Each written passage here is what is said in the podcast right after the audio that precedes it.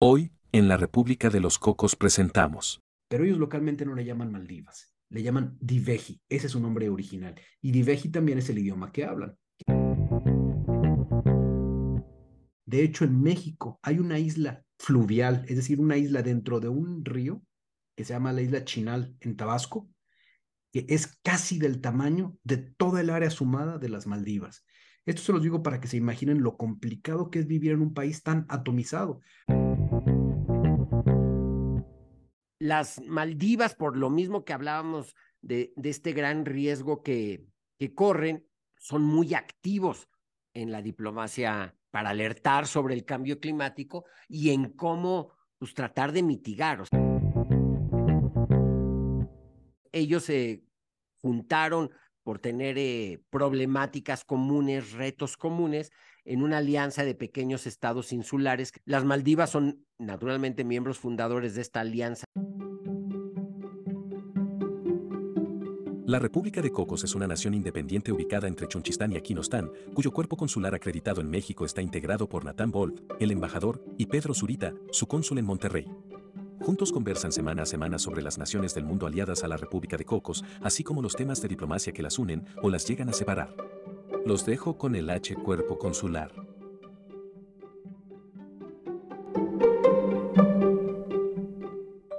Bienvenidos a un episodio más de la República de los Cocos. Ya saben ustedes que aquí lo bueno es platicar de países que poco se oyen en las conversaciones de siempre y sobre todo meternos en el chisme diplomático qué se hace, qué se dice y qué se omite en las embajadas, en los consulados, etc. Yo soy Pedro Zurita, el cónsul cocotero en Monterrey, y como todas las semanas, y ya me gustó esta rima, hago reverencia para presentar a su excelencia, el embajador de la República de los Cocos en la Ciudad de México, Natán Wolf.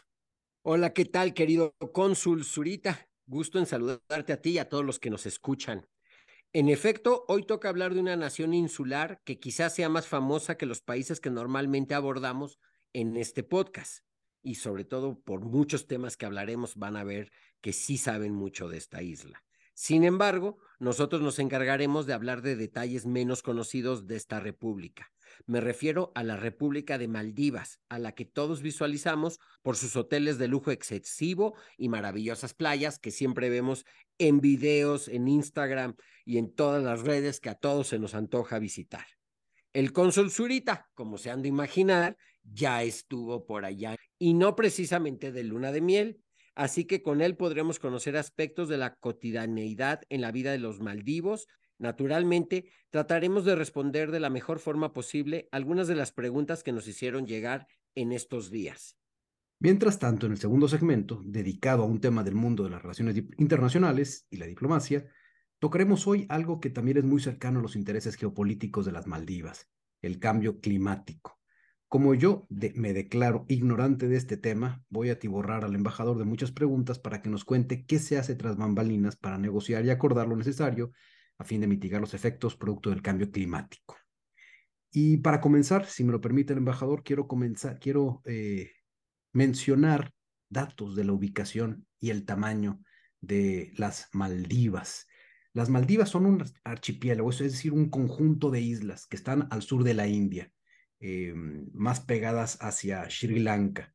Eh, es un archipiélago muy largo, de mil kilómetros de longitud más o menos, pero con islas tan pequeñitas, tan pequeñitas realmente, que a pesar de extenderse en, mil kilómetros de longitud, si sumamos el área que tienen todas ellas, son más pequeñas o son del tamaño de Cozumel más o menos. De hecho, en México hay una isla em, fluvial, es decir, una isla dentro de un río que se llama la isla Chinal en Tabasco, que es casi del tamaño de toda el área sumada de las Maldivas. Esto se los digo para que se imaginen lo complicado que es vivir en un país tan atomizado, porque son pequeñísimos puntos de tierra separados 50 o 60 kilómetros de la más cercana.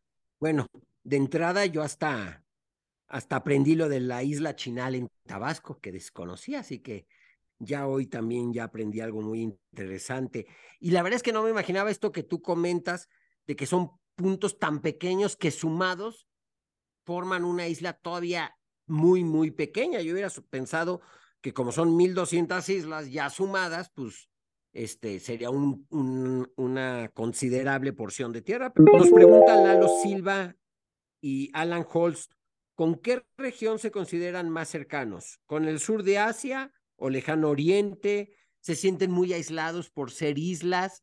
Y aquí, antes de escuchar lo que nos dice nuestro cónsul Zurita, yo nada más agregaría para los curiosos y que estén de viaje por ahí, y ojalá no lo necesiten. Si están de luna de miel, llegan a necesitar asistencia de la Embajada de México. La Embajada de México que les corresponde es la de la India. Entonces, eh, digo, espero que nunca se vean en esa necesidad, sobre todo si están en un lugar tan paradisiaco, pero siempre es bueno tener esa información en, en mente. Muy buen dato. Y además que ya tenemos la Embajada en Nueva Delhi y tenemos consulado que recién se abrió en Mumbai también, ¿verdad? Y creo que entre las que iban a abrir ahora que anunció el canciller Ebrard, creo que iba a haber otro consulado más en, en la India, pero no estoy seguro. Fantástico. Pues respondiendo a, Lalo Silva y Alan Holst em, sobre con quiénes están más cercanos, pues realmente culturalmente están muy, muy pegados con el sur de India y con, eh, con Sri Lanka. Eh, y lo ves en, en, mil cosas en la vida diaria. Em, el lejano oriente realmente les queda muy lejos, no hay nada en común con ellos. Sí tienen muchos turistas de, de Japón, tienen muchos turistas de China, de Corea del Sur también. De hecho, yo llegué en un vuelo de, de Korean, pero la región, o, Maldivas, pertenece por completo, esta zona de influencia de India y de, y de Sri Lanka. Y lo ves, como decía hace un momento, en muchas cosas de la vida diaria. Por ejemplo, su moneda, la moneda local. Como nosotros tenemos el peso, ellos tienen una moneda que se llama rufilla. Y si te das cuenta, pues suena muy similar al nombre de la moneda india. ¿Tú sabes cuál es la, la moneda en India, estimado embajador? Rupia. Bueno, de la rupia, del nombre rupia de, em, desciende el nombre de rufilla. Y vemos que pues eh, eh, tienen la misma moneda que se ha utilizado en la región. El idioma que hablan ellos se llama Diveji. Y el Diveji es un idioma muy similar al singalés que es uno de los idiomas más hablados en, Sri Lanka. Entonces, estos pequeños elementos hacen ver que sí hay una, hay una cercanía cultural, no solamente geográfica, con India y con, y con Sri Lanka. Y esto me permite también eh, retomar una pregunta que hizo Josué Zucker 9, eh, no me acuerdo si fue en Instagram o en Twitter, eh, sobre los primeros exploradores en, en Maldivas. Y si hablamos de los primeros exploradores, pues quizá serían los primeros habitantes que naturalmente llegaron desde la India. Pero los primeros que empezaron a explorar más allá de su zona de influencia natural y que llegaron a las Maldivas fueron los árabes. Después llegaron los portugueses, después llegaron los holandeses, después llegaron los británicos que se quedaron.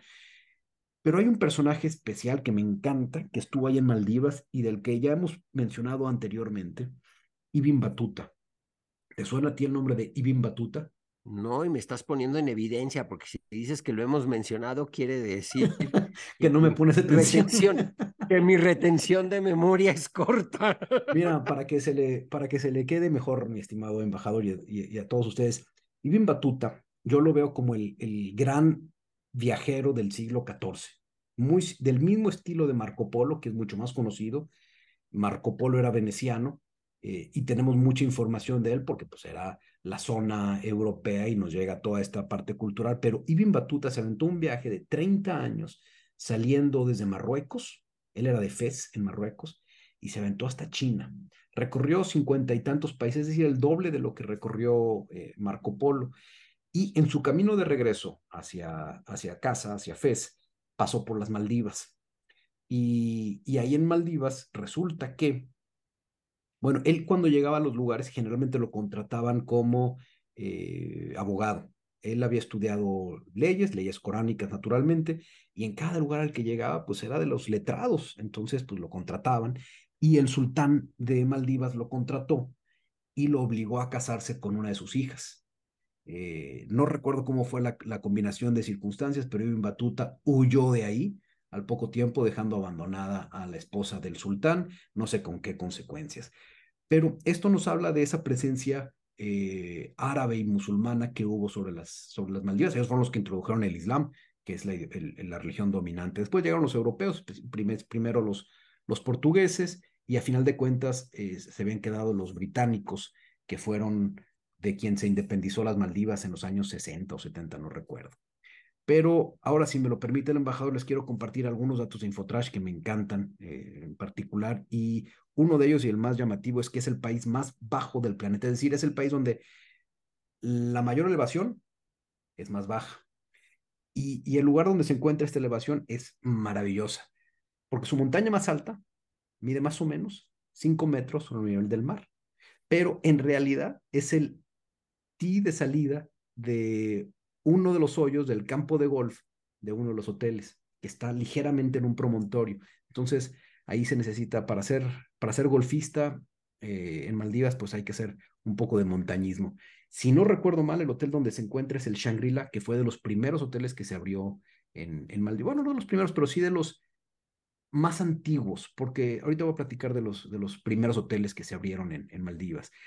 El segundo dato de Infotrash, que ya nos anticipó el, embajador, es que son 1.200 islas que integran este archipiélago, pero son pequeñísimas. Y, y por ello es que muchas de estas islas las han ido vendiendo a hoteles para que pongan ahí solamente el hotel. No hay nada más que el hotel con 25 villas. Y de hecho lo que se ha puesto muy de moda es que, dado el limitado espacio, empezaron a construir los hoteles, o mejor dicho, las habitaciones, sobre el mar, en esta especie de palafitos que ahora se han vuelto súper eh, famosos para los lunamieleros, porque pues estás en una habitación, en una villa, flotando sobre el mar.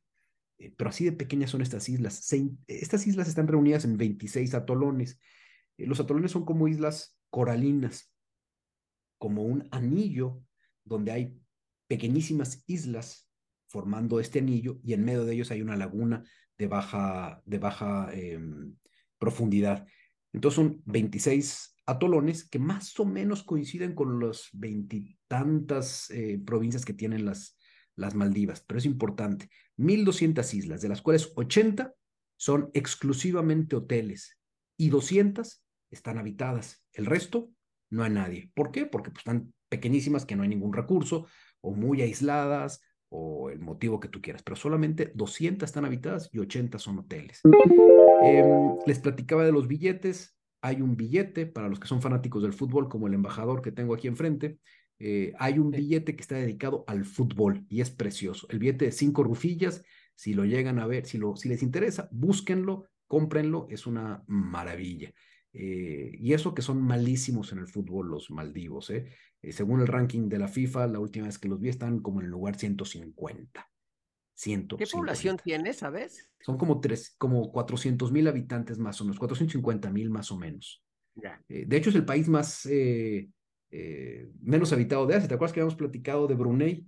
Y Brunei decíamos que era el segundo país menos habitado. Bueno, este es el, el, el menos habitado. Y el último dato que les comparto por ahorita es que ellos no llaman Maldivas a su país. Hubo alguien que en sus preguntas mencionaba que siempre se confunde con su nombre entre Maldivas y Malvinas, lo cual a mí me pasa también. A veces eh, en, en, en, la conversación dices Malvinas cuando quieres decir Maldivas.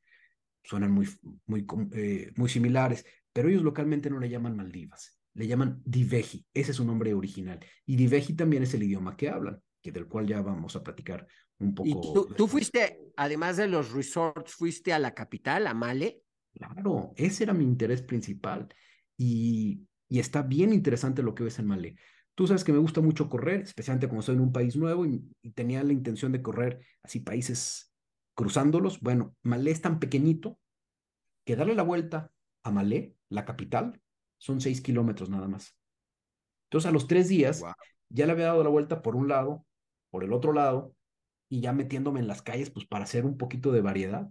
Entonces, te puedo decir que es una de las capitales del mundo que conozco mejor, porque las he recorrido, está tan pequeña que la recorres razonablemente eh, completo, o sea, corriendo, pues tardas 30, 35 minutos. Em, yo leí, yo leí, a ver tú qué impresión tienes de eso, digo, porque yo no he estado, pero leí que es una de las ciudades más densamente pobladas del mundo, porque pese a tener poca población, el problema es que pues, el área eh, habitable de Malé son 5.8 kilómetros cuadrados y ahí viven 130 mil personas. Sí, exactamente. Y de hecho se ha desbordado ya la, ciudad. O sea, es, imposible que se desborde porque no tiene terreno. ¿Qué es lo que ha pasado? Que han ido absorbiendo, no absorbiendo, sino se han ido instalando población en islas cercanas. Cuando pensamos en islas cercanas, no es la que está aquí brincando nada más, sino están a 15 minutos en, en, lancha. El aeropuerto de Malé no está en Malé, porque no cabe en la isla de Malé, sino que en una isla cercana tuvieron que, que tiene una forma alargada, ahí fue donde construyeron el, el aeropuerto, y ahora se ha convertido en una isla residencial, es decir, mucha gente vive en esa isla junto al aeropuerto. Antes, hasta hace unos cinco años más o menos, tú llegabas al aeropuerto y tenías que tomar una lancha para llegar a Malé. Y como dices tú, lo que veías de Malé era un perfil de edificios de unos siete u ocho pisos que no te esperas en un país como Maldivas. Pero el la, situación es esa, pues tienen tanta necesidad o hay tan poco espacio que tienen que construir edificios y sí se siente una ciudad muy densa todo pegado, pegado, pegado. El único lugar donde hay cierto espacio es en el campo de fútbol, que por cierto quise ir a un partido de fútbol entre Maldivas y Bután, un tremendísimo partido de potencias. En las canchas atléticas hay espacio, se siente ahí como que respiras espacio y en la plaza principal. Todo lo demás es pegado, pegado, pegado, se siente muy, muy, muy, muy denso. Y les decía que hasta hace cinco años más o menos, la única forma de ir de la capital al aeropuerto era en lancha. O del aeropuerto tú llegabas a Maldivas, a Malé, y inmediatamente tenías que tomar una lancha para llegar al, muelle de Malé. Pero en los últimos años se construyó un puente que une finalmente la isla de Malé con el aeropuerto. Entonces ya están un poco más eh, mejor conectados. Pero por eso mismo la zona metropolitana de Malé se extiende a otras cuatro islas que como les digo están a unos 15 minutos en, en lancha y ya se han ido poblando para absorber a toda esta población incremental, tanto que llega de islas cercanas como de extranjeros que han llegado a establecerse a, a, a Malé. Y está muy, muy raro eso de una zona metropolitana atomizada en, en, en islas. imagínense ustedes Guadalajara que estuviera separada en cinco o seis islas. Así está. Y, y ya que estén mencionando el aeropuerto, pues los vuelos domésticos no llegan a aeropuertos porque las islas no tienen mucho espacio. Son hidroaviones. Son hidroaviones. Exacto, que despegan desde, desde el, el, área del mismo aeropuerto de Malé y se van a, aterrizar en las lagunas de los resorts o de algunas islas pobladas. Entonces, pues despegas en, en hidroavión, que son además carísimos. Por ejemplo, irte a un resort que está a media hora te cuesta 350 dólares. Este, sencillo, y de vuelta son 700. Entonces ya nos estamos imaginando para quién está enfocado el turismo de, de las Maldivas.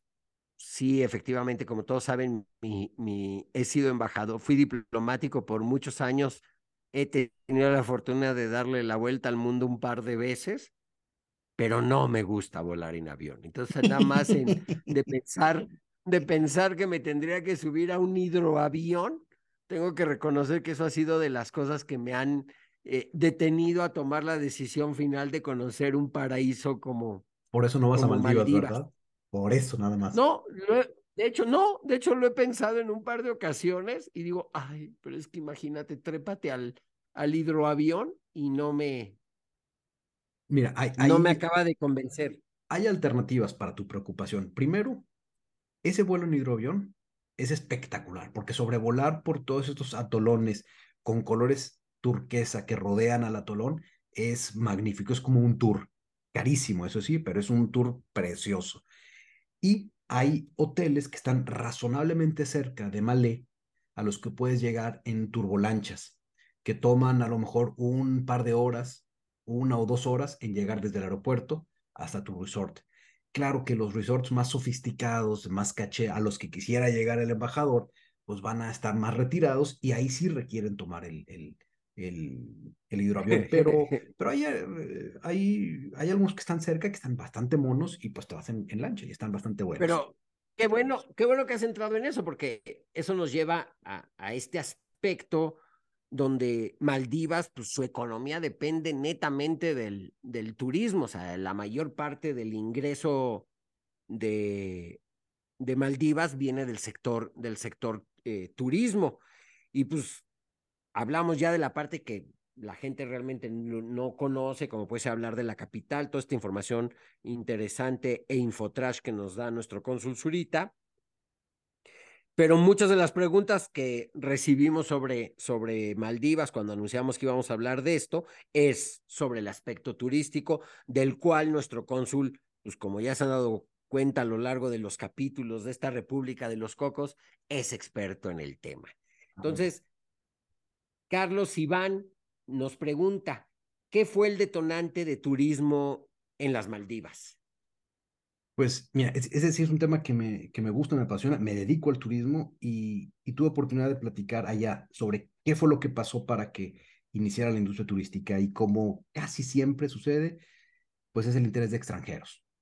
Era, era un grupo de italianos que estaban buscando playas exóticas que vender en, en Italia y estando en India visitaron eh, Malé, la capital, y se dieron cuenta pues las bellezas que había en los callos cercanos, eh, en los atolones más bien, y se juntaron con un inversionista local, cuyo nombre desgraciadamente no, no recuerdo, pero por ahí de los años 67, 68 más o menos, cuando era la independencia de Maldivas, pusieron un pequeño hotel eh, muy cercano a la, a la, isla de Malé. Es más, si ustedes buscan en Google Maps, se van a dar cuenta que esta isla que se llama Curumba hace como una especie de triángulo con la isla de Malé y la isla donde está el aeropuerto que es Hulule o algo así.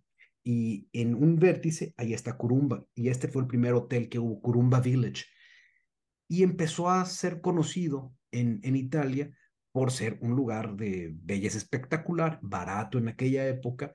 Y poco a poco el gobierno se dio cuenta que no tenía que equivocarse y que tenían que hacer una oferta de valor agregado. No iban a competir con playas baratas, no iban a, competir como un destino barato, sino que hicieron toda, más bien organizaron para que eh, fuera un destino muy exclusivo en, su, en, un inicio.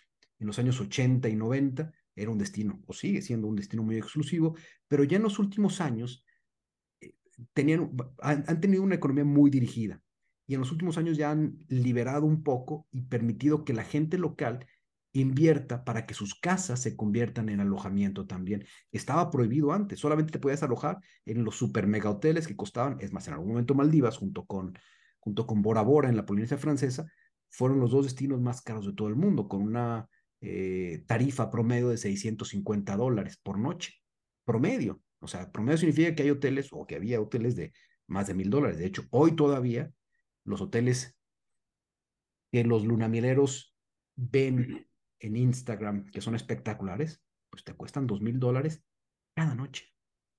Corrijo mi, corrijo mi comentario anterior. El, no es solo el único freno para visitar Maldivas, mi miedo a los hidroaviones, sino también la tarjeta de crédito para pagar lo que cuesta. Sí, eso es lo que, lo que nos ha mantenido eh, alejados de Maldivas, pero justamente eso es lo que en los últimos años han ido abriendo un poco. Entonces ya permiten que la gente en ciertas islas rente e invierta sus casas para que viajeros puedan conocer sin tener que gastar tanto. De todos modos, yo te puedo decir, un hotel en donde me quedé en Malé, horrible, costaba 200 dólares la noche. Horrible, horrible, porque las alternativas eran hoteles de 500 dólares, de 600 dólares, entonces, pues algo que ni siquiera un estilo, ¿qué te puedo decir? Ni un fiesta in, o sea, algo muy, muy sencillo de 200 dólares. Ya ahora ya hay una oportunidad de que, de que no se tenga que gastar tanto. Y a lo mejor ahí es, quizás sea bueno para las islas, quizá no, porque lo que han logrado es mantener un flujo limitado sin tanta presión social en las islas con visitantes que van a, a ciertos hoteles nada más. Y, mm, y, esto me da también pie a responder un, una pregunta de Nidia Livia TG, que preguntaba por tips para llegar, y recuerdo que el embajador siempre me dice, debes de platicar también de recomendaciones turísticas. Bueno, aquí les voy a dar recomendaciones de cómo llegar. Las Maldivas están del otro lado del planeta con respecto a México. De hecho, si escogiéramos el, ¿cómo se llama? La antípoda de Tijuana estaría muy cerca del extremo sur de las Maldivas. Es decir, es el lugar que está del otro lado del planeta si lo cruzáramos por el, por el centro. Entonces toma mucho tiempo. Eso para hacer una, una referencia más gráfica, todos de niño vimos en las caricaturas esa falsa imagen de que si uno hacía un hoyo en su jardín, llegaba uno a China. En el caso de México, no llega uno a China, llega, uno a la India o a una parte en el Océano Índico o cerca de las Maldivas. O sea que sí, literalmente es el extremo opuesto a nosotros. Total, totalmente. Y por eso llegar, pues, toma tiempo. Eh, yo creo que desde, desde México lo más práctico, la gente que vive en Ciudad de México, pues es tomar un vuelo con Emirates, que te lleva hasta Dubái, y de Dubái ya tomas una conexión a, a Malé, que en algún tiempo tenía, volaba dos islas, tanto a Malé, la capital, como a Ga, que está en el extremo sur.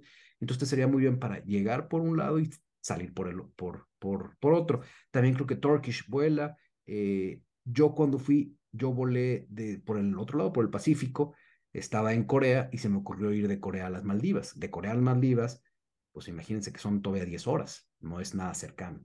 Entonces, toma tiempo llegar y como les digo, llegas al aeropuerto de Malé y generalmente los lugares donde te quieres alojar, pues no son en Malé, sino que vas a las playas espectaculares y a las islas espectaculares y eso va a requerir lo que les he platicado, esta eh, la necesidad de tomar un, una lancha o un, o un vuelo más.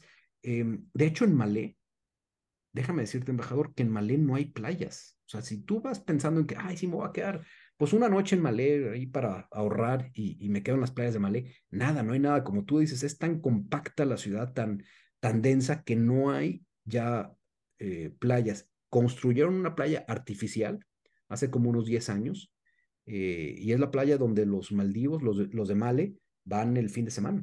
Y es una playa chiquita de 250 metros más o menos y atascada, porque ahí están todos. Los 150 mil eh, de Malé, ahí están. Y al ladito le construyeron, ahorita ya Maldivas está como que cambiando sus alianzas y se ha hecho muy amigo de Arabia Saudita. Y el rey, no me acuerdo cómo sea el rey de Arabia Saudita, les regaló una, una mezquita, la mezquita más nueva, está al justamente de, la, de esta playa pública. Y pues es una mezquita muy del estilo, este, pues no iba a decir que es muy del estilo saudí, pero no, más bien parece malaya en su estructura. Eh, pregunta también Fer Moral Cal si necesitas visa para ir a Maldivas. No, Maldivas es uno de los países que no nos pide, no es uno, es uno de los muchos países que no nos pide visa a los mexicanos. El embajador eh, Nathan Wolf ya nos había dicho que Maldivas es de esos países que no le piden visa a nadie, de hecho. Eh, para que veas que yo te pongo atención cuando lo platicas, embajador. No, bueno, eso, eso es interesante saberlo. Y también pregunta Fer Moralcal si es mejor que Fiji. Em, y la respuesta es que no sabría responderte. Eh, Claramente el cónsul Zurita ya también estuvo en Fiji. Claro, claro, por supuesto, y por eso me es difícil contestarlo, porque en Fiji te encuentras también la posibilidad de conocer la cultura melanesia. En Maldivas estás tan aislado en estos hoteles sofisticados que no, no, no, no, no tienes una experiencia cultural. Si a lo que vas es a la playa, pues pocas playas como las de Maldivas, realmente, y pocos hoteles como los de Maldivas, sin lugar a dudas. Pero si vas por una experiencia más completa y a salir a pasear y todo, pues Fiji puede ser interesante. Nada más que los hoteles bonitos que están en igualdad de circunstancias que los de Maldivas, también están en islas muy separadas, entonces también se complica un poco la logística. Respuesta para fermoral.cal es, no sé, mejor vean los dos, si es posible. Y y con esto quiero darles un último dato de Maldivas que permite hacer una muy buena transición para nuestro segundo segmento. Y es que en Maldivas em, tiene el peculiar honor de haber realizado la primera reunión subacuática de un gabinete de Estado. Esto ya hace como unos 10 años. Y eso habla de, de la problemática, del interés que tienen de, sobre el cambio climático. Y aquí es donde le quiero preguntar al, al embajador, para hacer paso a este nuevo, a este segmento. Eh, si hay algún grupo multilateral de pequeñas islitas, así de paisecitos chiquitos que, que estén sufriendo por el tema del calentamiento global, eh, ¿es parte de una agenda diplomática esto? Sí, claro, y de hecho, este es un tema mucho más profundo de lo que a veces, o sea, queremos reconocer. Hace poco tuvimos en el mundo la trágica experiencia de vivir lo que es una pandemia. Eh, pero los expertos te dicen que lo que vivimos con el COVID es, un, es una cosa de niños comparado a lo que se nos puede venir si no se toman realmente medidas serias sobre el cambio, el cambio climático.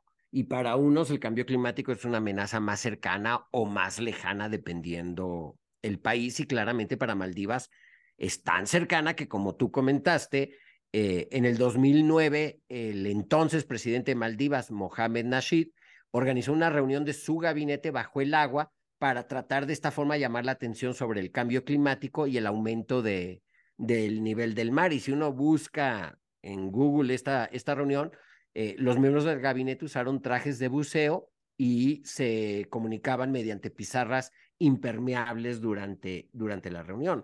O sea, algo que pudiera parecer, pues, ay, mira qué cómico, qué curioso, la verdad es que es en una forma desesperada de llamar la atención de lo que está, de lo que está pasando, como comentaste al inicio de, de nuestro programa. Eh, no hay montañas en, en Maldivas, o sea, todo es, es, es casi, casi arena a nivel del, del mar. Entonces, cualquier cambio en el nivel del agua afecta el territorio de el, territorio de Maldivas y sí están en un serio riesgo y no solo son Maldivas. Hay millones de personas en comunidades litorales, aún en países como México, nosotros tenemos también ese riesgo de que con el, eh, la subida del nivel del mar pueden desaparecer eh, comunidades enteras, o sea, no México como tal, pero sí comunidades enteras. Maldivas sí, sí desaparecería. Más particularmente esto que tú mencionas, pues sí afecta sobre todo a los países insulares. Y muchos de los países insulares, también además de ser insulares, como no seas Australia o a veces Nueva Zelanda, guardando la proporción, pues son islas muy, muy pequeñas. Eh, entonces, ellos se juntaron por tener eh, problemáticas comunes, retos comunes, en una alianza de pequeños estados insulares que se conoce como AOSIS, AOSIS. Las Maldivas son naturalmente miembros fundadores de esta alianza de pequeños estados insulares, eh, en el que participan pues, estados de todo el, de todo el mundo. Ahí andaba yo viendo la lista y hay islas del Pacífico Sur, hay islas en Asia, muchas islas del Caribe están también en, en esta asociación y justamente es ver cómo enfrentan este, este tipo de situaciones. Eh, las Maldivas, por lo mismo que hablábamos de, de este gran riesgo que, que corren, son muy activos en la diplomacia eh, eh, para alertar sobre el cambio climático y en cómo pues, tratar de mitigar, o sea, qué, acciones se mitigan. Y todos hemos oído, ya hay bonos de carbono, ya hay, que es como para contrarrestar eh, pues, los que puedes, o sea, con, contamino, pero pago en otra parte. O sea, porque, por ejemplo, en este sentido hay muchas eh, ya iniciativas multilaterales a nivel, a nivel eh, mundial como por ejemplo el, el acuerdo de, de París, donde se comprometen las naciones más grandes y ricas a poner fondos económicos fuertes para apoyar la mitigación de, del, cambio climático y ayudar particularmente a,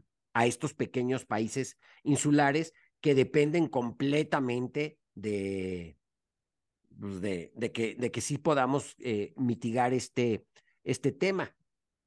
¿Qué tanto Por ejemplo, crees que de, de, de, la agenda internacional de países como Maldivas o como Tuvalu o como Nauru, qué tanto toma eh, este tema en, en, en, relación con otros? Es decir, ¿es el tema principal con el que llegan a los foros internacionales? Eh, ¿Cómo lo abordan? ¿Sabes? No, claramente es por ahí. O sea, ellos, ellos se vuelven los los que están completamente siempre poniendo el dedo en el renglón, recordándoles a los grandes, porque luego pues tienes otras economías como China o la India, que son, o sea, que, pues, que sí pueden decir que están que conscientes del cambio climático, pero te salen luego a veces con argumentos de que, por ejemplo, los países europeos o Estados Unidos, que ahora este, tratan de imponer muchas tarifas o restricciones eh, para limitar las, los contaminantes, los gases de efecto invernadero, actividades que puedan, eh, el uso de autos de, de combustión interna y demás, pues te dicen, sí, bueno, pero ellos contaminaron para poder crecer y ahora son potencias y desarrollados económicamente y se pueden dar ese lujo. Nosotros tenemos, pues, además, digo, acabamos de oír esta semana que la India ya tiene más habitantes que, China y entre los dos juntan al 35-36% de la población de la población mundial India y China. Ya si hablas Asia, el continente asiático como tal, pues ya son como el 60% de la, de la población mundial.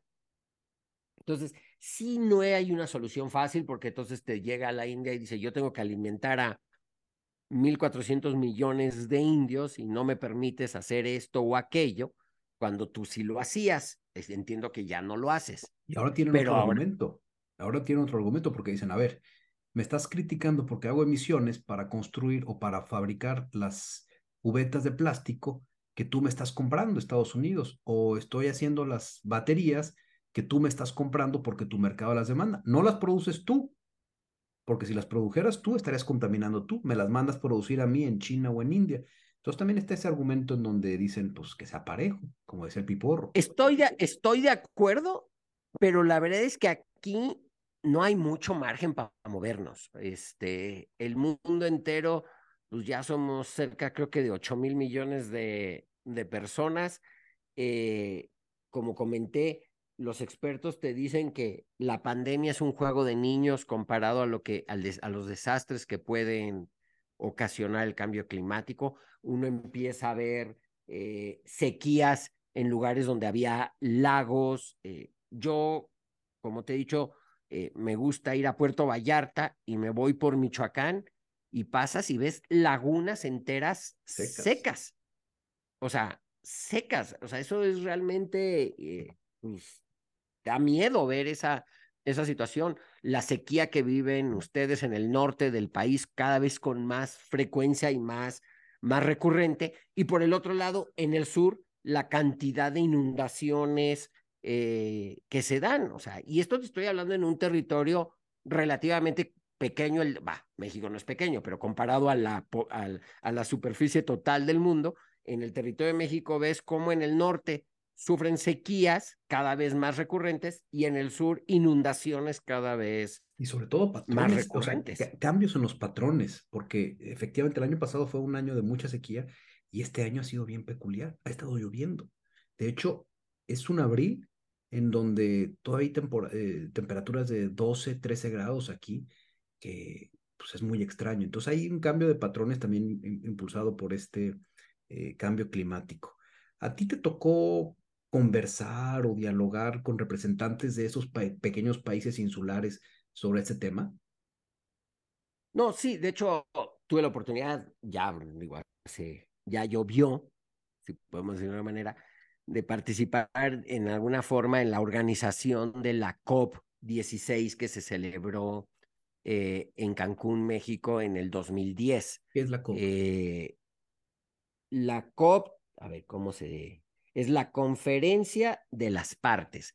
Es, no es un término multilateral, pero es los países se juntan ahí para hablar de, cambio climático. Tienen una secretaría general que tiene su sede en Bonn, Alemania. Eh, de hecho, hasta hace unos meses, la cabeza de, de esta, de esta, de, de la, del, de esta COP de Naciones Unidas era la embajadora Patricia Espinosa, ex secretaria de Relaciones Exteriores de México, que de hecho eh, ha jugado un papel muy importante a nivel mundial en la, eh, en la lucha contra el cambio climático. De, ello, de hecho, ella es una de las artífices del famoso Acuerdo de París, Mm, que sí, por aquí debo tener mi, que fue 2015 durante la celebración de la COP21, cinco años después de, la, de México, y en la cual ella ya era la, la secretaria de, de, este mecanismo. Y que lo que buscan es, uno, concientizar, pero ya no alcanza con concientizar.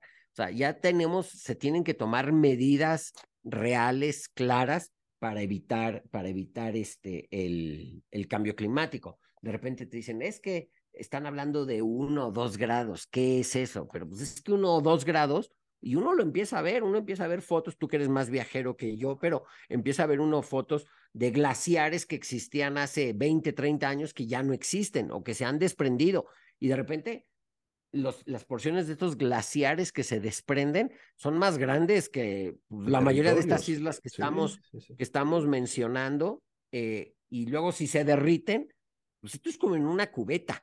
Tienes más agua entrando en la misma cubeta, el nivel del agua sube. Y todo eso tiene también efectos de todo tipo. Y entonces llueve más en unos lados, se inunda en otros, hay más sequía de un lado. O sea, los gases invernaderos, eh, cómo destruyen la capa de ozono y la capa de ozono, que es un filtro, por ejemplo, para los rayos solares, pues todas las consecuencias que eso implica. Entonces, la verdad es que por donde le veas, mareas, eh, es, es terrible. Y por eso es que los organismos multilaterales en particular, una de sus prioridades están en este, en este sentido y establecer lo que se llamaban las metas del milenio o los objetivos de desarrollo sustentable de Naciones Unidas, de cómo también explicar que sí se puede, por ejemplo, cuando sale el argumento de, pues es que yo tengo que crecer al industrializarme y bla, bla, bla, cómo eso sí se puede hacer de alguna otra forma y ser este, rentable. O sea, de hecho, en aquella ocasión, eh, durante la COP16 en México en, 2000, en 2010, hicimos un evento paralelo que se llamaba en aquel entonces Green Solutions, que lo que buscábamos era, invitamos empresas que ya tenían soluciones mm, amables con el medio ambiente para que se pudiera demostrar que sí se podía hacer. Digo, en aquel entonces apenas empezábamos a hablar de coches eléctricos, pero por ejemplo ya había una Fórmula E, o sea, una Fórmula eléctrica, que es un auto de Fórmula 1, pero eléctrico en vez de combustión, y los pusimos a correr juntos para que se viera que pues, era lo mismo. Algunos te decían, los aficionados al automovilismo, que les faltaba la emoción porque veías pasar al de Fórmula 1 y era y veías pasar al de la Fórmula y era no hace ruido.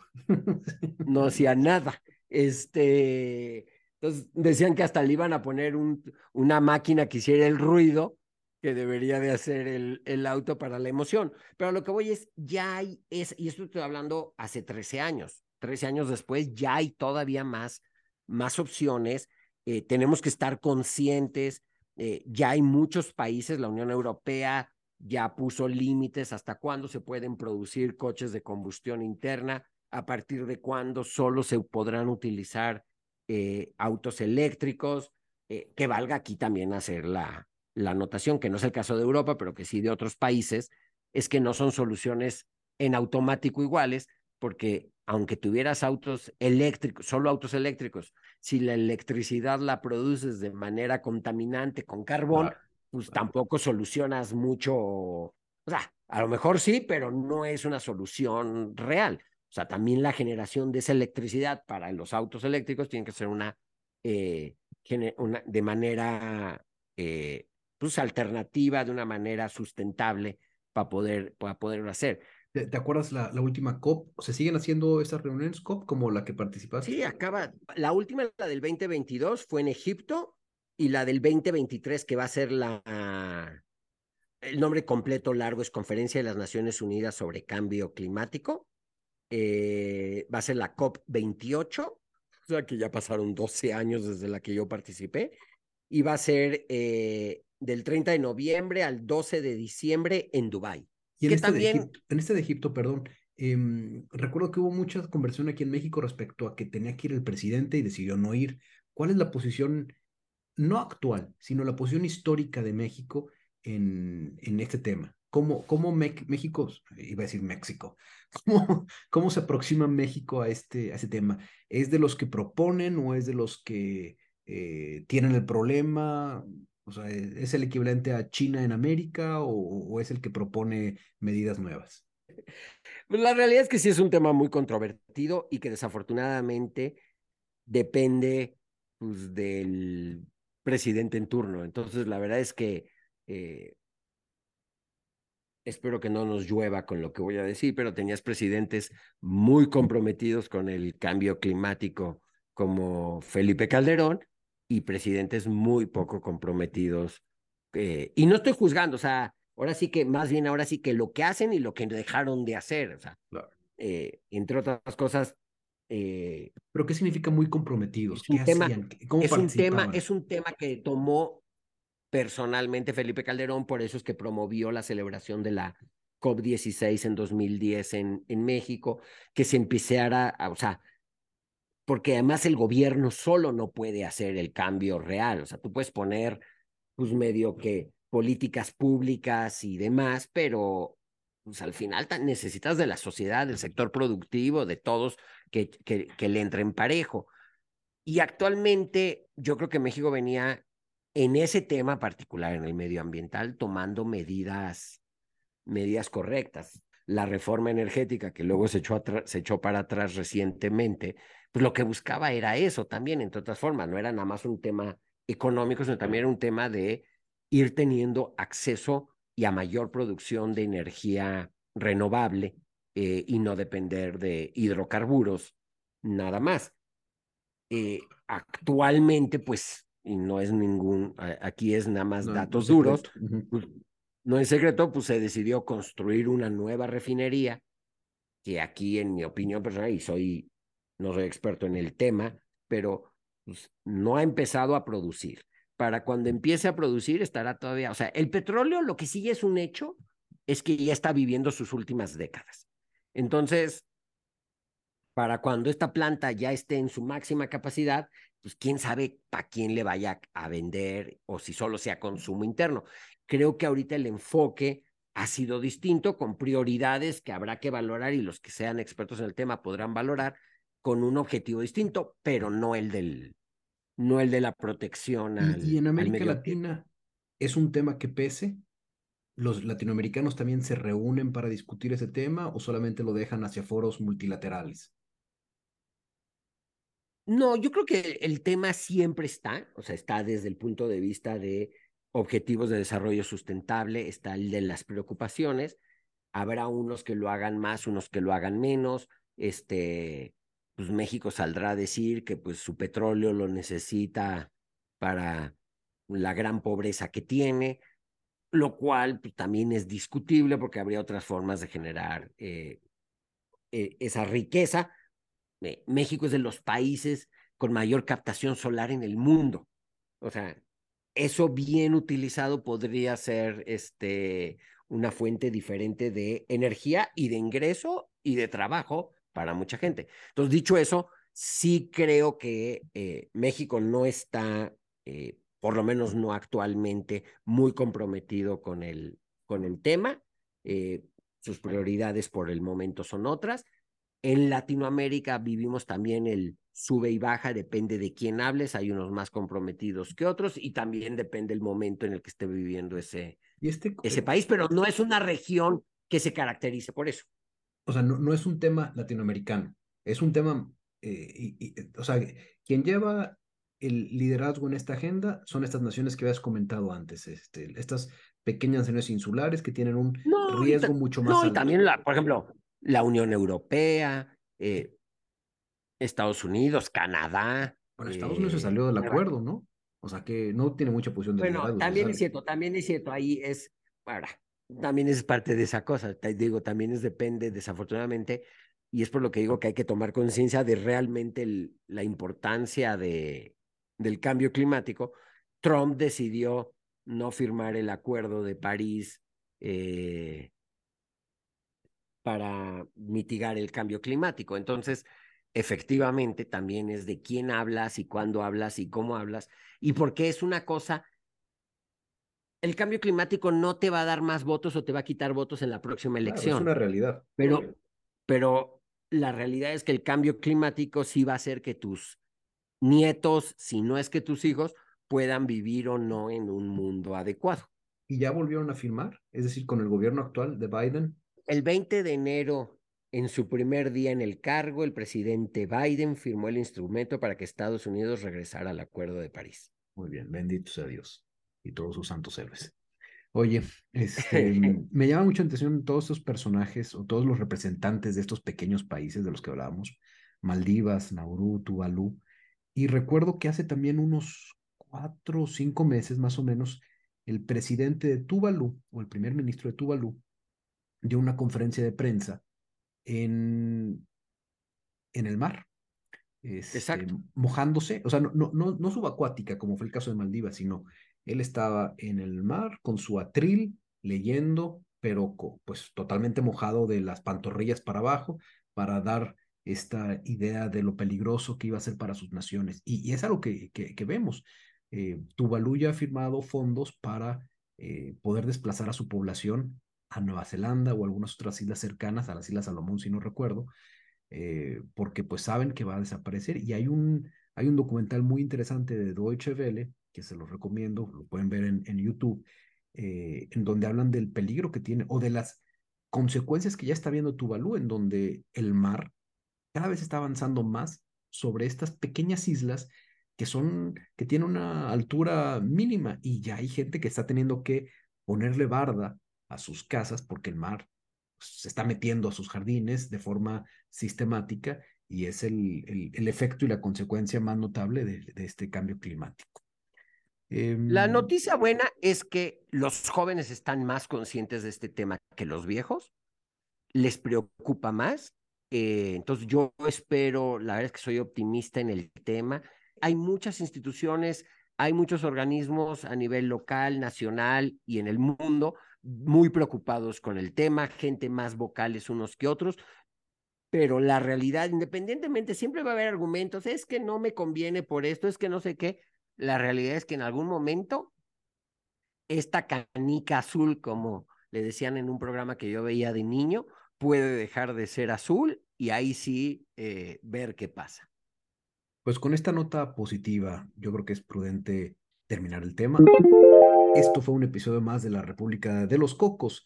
Su H Cuerpo Consular en Monterrey, o sea, yo mismo, les agradece mucho la atención. Deseo que hayamos atiborrado sus cerebros con pura infotrash de la mejor calidad. Esperamos que hoy, como todas las semanas, hayamos dejado la semillita de la curiosidad para conocer más sobre los países que integran nuestro planeta y las relaciones que hay entre ellas. Les agradecemos también a ustedes, como siempre, su atención, paciencia para oírnos y sobre todo su retroalimentación. Esta es muy importante para nosotros y permite que demos mejor conducción a este podcast. Nosotros podemos platicar por horas, pero son sus comentarios, preguntas y sugerencias los que nos permiten acotar y llegar al meollo del asunto. Como siempre, te agradecemos especialmente a ti que hoy estás escuchando este podcast. En las vidas actuales, el tiempo es un recurso súper limitado y apreciamos mucho que tú lo hayas empleado en escuchar los chismes de esta república cocotera. Si les gusta nuestro podcast, no olviden compartirlo con ese amigo nerd que ya sabía que en el mismo edificio en Malé capital de Maldivas, encontrarás el Centroamericano, el Centro Chino, el Consejo Británico, la Alianza Francesa, la Biblioteca Nacional, la Galería Nacional de Arte y también una tienda de quesadillas. Ah, mira qué bien. O con esa amiga ñoñísima que ya sabía que el arco de bienvenida al puente que une el aeropuerto con la capital está escrito tanto en Diveji como en chino. Hasta la próxima. Nathan Wolf fue diplomático de carrera por más de dos décadas.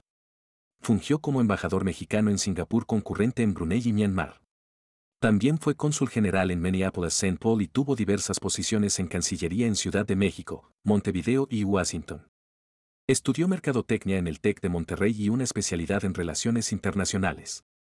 Actualmente labora en el sector privado y hace este podcast como terapia semanal. Pedro Zurita es economista también por el TEC de Monterrey y la Universidad de Warwick en el Reino Unido pero nunca trabajó como economista. Por el contrario, se ha dedicado a viajar por el mundo con especial atención en los países más peculiares, como Somalilandia, Groenlandia, Mali, Corea del Norte o Samoa.